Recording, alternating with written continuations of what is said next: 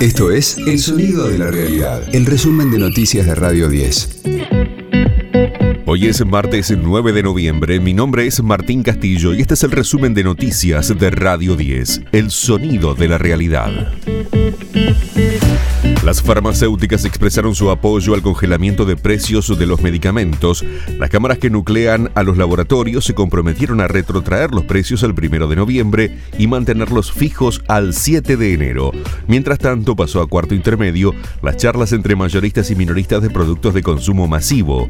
Desde el sector kiosquero, Néstor Palacio advirtió que también deben ser citados los productores. Los productores, si hacen un convenio con la Secretaría, creo que esto podría ir adelante. Y eh, bueno, ahora eh, quedamos en reunirnos dentro de 15 días. Es una mesa de trabajo, creemos que es muy positivo, hay muy buena voluntad y principalmente la Secretaría creemos que eh, está haciendo un esfuerzo denonado por llevar adelante este programa se negó a declarar el acusado de matar al comerciante de Ramos Mejía y seguirá detenido. El fiscal le imputó a Leandro Daniel Suárez el homicidio calificado del kiosquero, delito que prevé la pena máxima. Ayer hubo una multitudinaria manifestación de vecinos en reclamo de justicia y seguridad. El ministro Sergio Berni sostuvo que creer que se trata solo de un hecho policial es no entender el problema de la inseguridad. La policía reaccionó de la manera que tenía que reaccionar hasta el punto que el delincuente la primera detención que se hace es en la puerta del kiosquito cuando ya estaba saliendo que había cometido el hecho.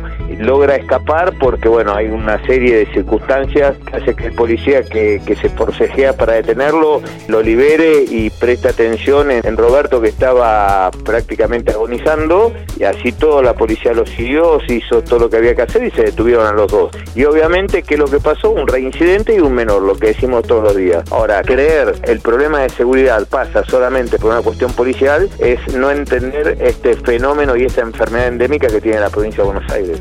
Escucha a Coco Silly en los mediodías de Radio 10. Con el fin de la pandemia se reactiva la industria turística. En pocas horas se vendieron más de 17.000 pasajes de trenes de larga distancia a Tucumán. También hay boletos para Mar del Plata, Bahía Blanca y pronto se sumará Córdoba. Además de los miles de visitantes extranjeros que comenzaron a llegar en avión desde la semana pasada, arribó a Ushuaia el primer crucero luego de 19 meses de inactividad. Boca le ganó al Civi y le dio un respiro a Bataglia. El Chennai se ganó 3 a 0 tras dos derrotas consecutivas que habían generado dudas. En tanto, se confirmó la dura lesión de Felipe Peña. El defensor de River sufrió una rotura de ligamentos y su recuperación llevará al menos seis meses. Radio 10, el sonido de la realidad. Ya está la grilla de artistas para la vuelta del Cosquín Rock.